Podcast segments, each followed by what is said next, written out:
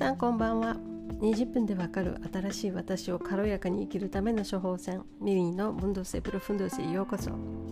常に今の自分が最高と言える私を作るコンフィデンスデザイナーの中井ミリーです。明るい時間帯で聞いていただいている皆さんにはおはようございます。こんにちは。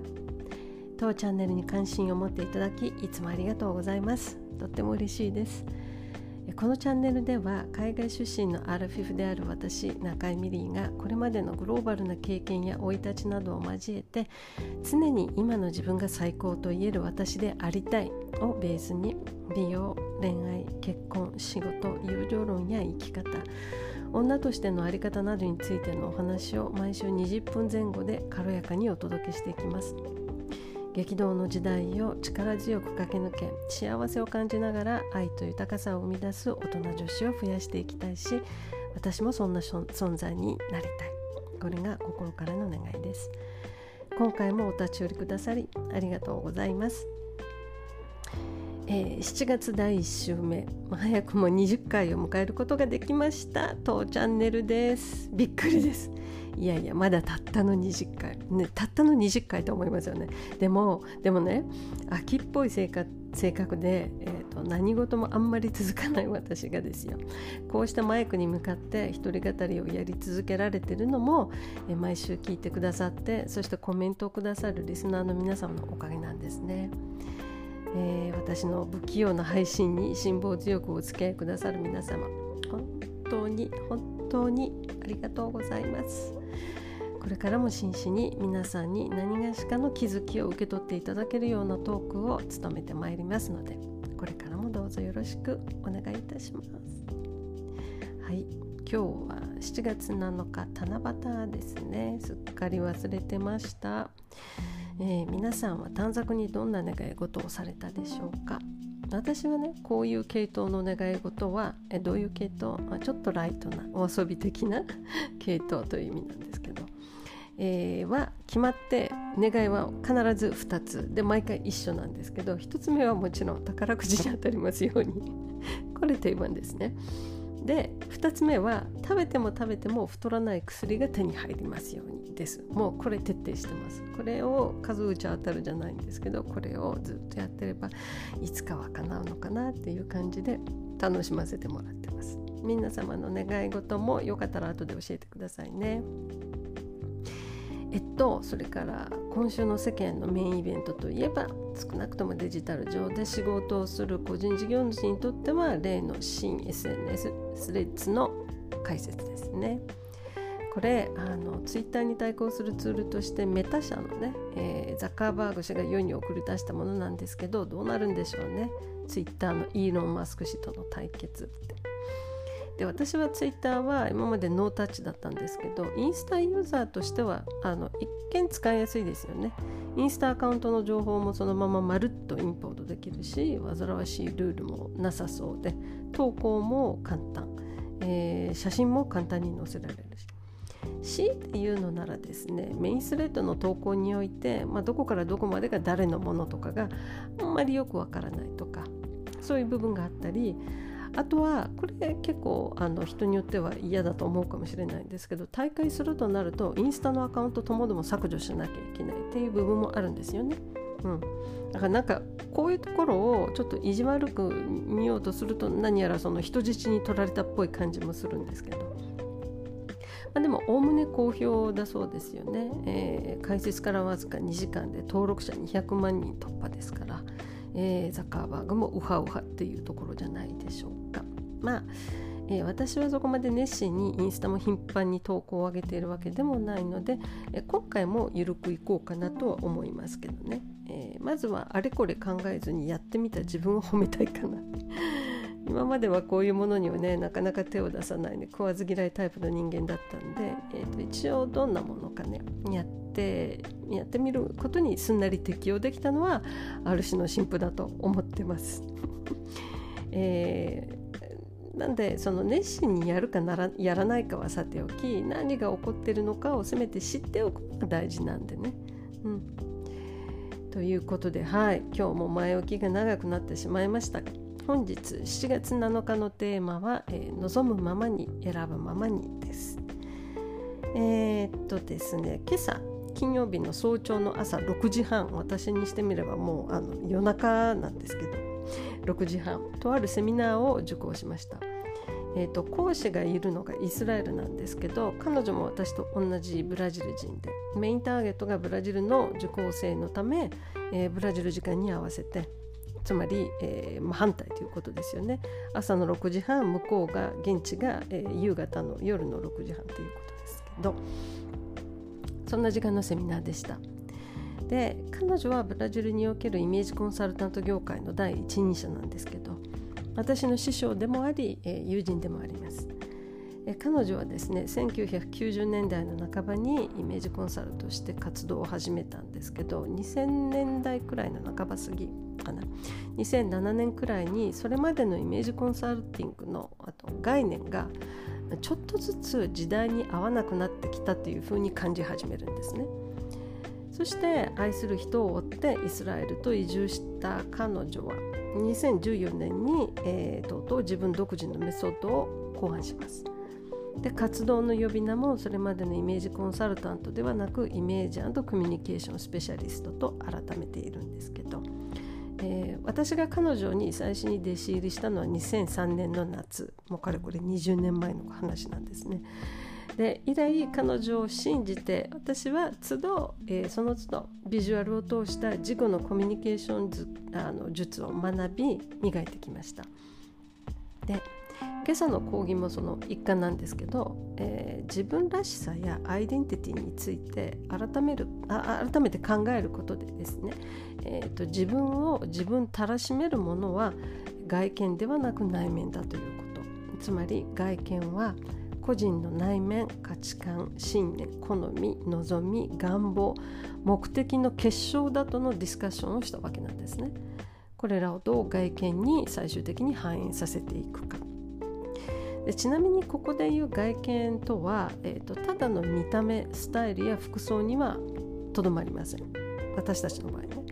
えー、私たちというのはこの、えーと、今朝あの講義に参加した者たちはという意味で。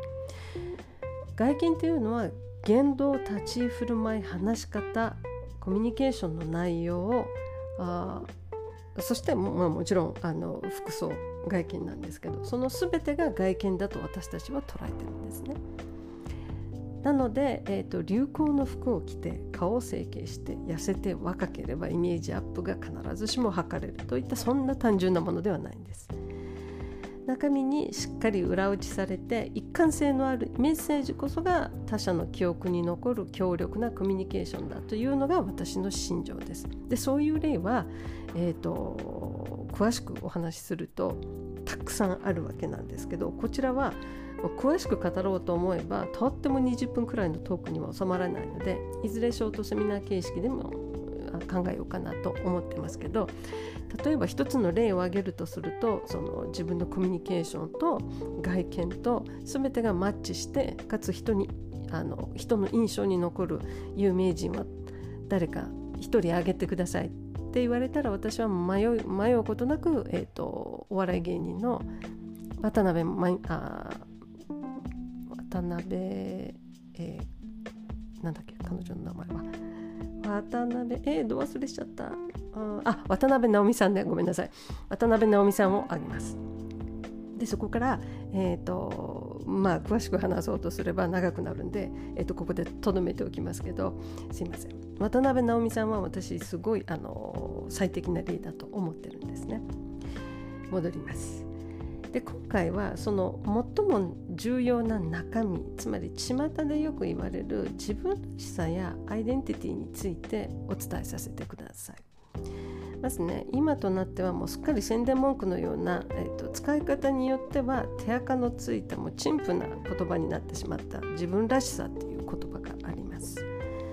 皆さんはご自身の自分らしさやアイデンティティっていうのをどんなふうに捉えてますでしょうか？言い方を変えます。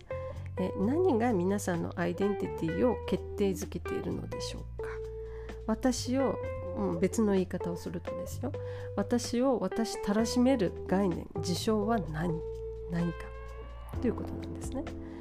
ちなみにアイデンティティの定義ですけどこれもすっごく長いんですね。もういろんなものがあってこれ全部あの説明しようとするとだんだんだんだんテーマからそれていっちゃうんでここでは簡潔に、えーと、ご説明しますけどアイデンティティとは自己同一性とも言われ心理学や社会学において自分は何者なのかという概念を指す。アイデンティティもしくは同一性とだけ言われることもあります当初は自我同一性と言われてたらしいんですけど後に自己同一性とも言われるようになった自分つまり自分は何者かで自分と他人をあのあの違いは何かっていうのを決定づけるのがアイデンティティというわけです。またこのアイデンティティっていうのは青年期の発達課題でもあるんですね人がその成長していくにつあ連れて自分は何者かっていうのを必ずどこかで考えるっていうことですね。でこの他にも、えーと、いろいろ説明があるのであのご興味のある方はあのぜひ検索してみてくださいね。でですねあの今回私が受講したセミナーの内容によると本題に入りますけど人のアイデンティティあるいは自分らしさを形作る要因っていうのは主に3つあります。でそれぞれ専門用語があるんですけどここでは簡単に分かりやすくご説明しますね。まず1つ目が持って生まれた要因えーと、自分は大柄である小柄である肌の色性別民族。あとはねここもちょっと面白いんですけど内向きな性格外向きの性格なんかもここに当てはまるそうなんですね。つまり持って生まれたもの。自分に、えー、備わっているいわゆる、えーと、標準装備みたいなものですね、うん、続いて2つ目が育った環境です。例えば厳格な家庭で育った。多様性の少ない文化文化圏で生まれた。あるいは自由な校風で、えー、教育を受けた。宗教色宗教色の強い国で生まれた。などなど。ここは、えー、っと自分が生まれ育った環境がどんなふうに自分の性格を形作ったかという話になります。自分が社会で果たす役割もあのここに分類されます。つまり例えば「私はまるです」っていうふうに書いてくださいって言われた時に「私は働く母親です」っていうとここには働く人と母親との両方のアイデンティアイデンティティが、えーと、取り上げられているっていうわけですね。これ2つ目です。えー、育った環境ですね社会的な環境であり育った環境。で3つ目この3つ目っていうのが自分が抱く目的目標望み願望憧れニーズなどがここに入ります。私は何を求めてるのかどんな願望を持ってるのかどんな仕事人になりたいのかどんな女性になりたいのか人としてどうありたいのかどんな父親になりたいのかどんな活動をしている時が一番幸せなのかどんな恋愛をしたいのかどんな結婚相手を求めているのかなどなどですねこれ3つ目の要因っていうのは自分が望んでつかみに行く自分が進んで選び取るといった意味合いが非常に強いんですね。なので人間のアイデンティティっていうのはこの3つの要素が、えっと、複雑に絡み合った結晶だとも言えるんです。そして非常に興味深いと思うのがですね、えっと、私たちの自分らしさっていうのはいくらでも変えられるっていうことなんです。つまり私は、えーと、なりたいと思った、えー、人間にあいくらでもなれるということ。これは決してネガティブな意味ではないんです。よく言われますよね。そのコロコロ変わる人っていうのは信用できないとか。確かにそれはそうなんですけどでも、えー、そのここだけちょっとあの今も言いましたけど注意が必要なんですけど大事なコアとも呼べる根本的な価値観はたまた信念っていうのはコロコロ変えるとかえって他者の不信感を生むんですよね。こういうのって逆にあのほら一貫性のない人っていうふうに思われてしまうんですけど一つあの皆さんに覚えておいていただきたいのが人間っていうのは日々変化する生き物じゃないですか。ね、なんなら場合や時期や時期やライフステージによっては変化よりもっと深い変容さえ遂げる生き物なんですね。価値観や信念はそのままにでも目指す場所なりたい自分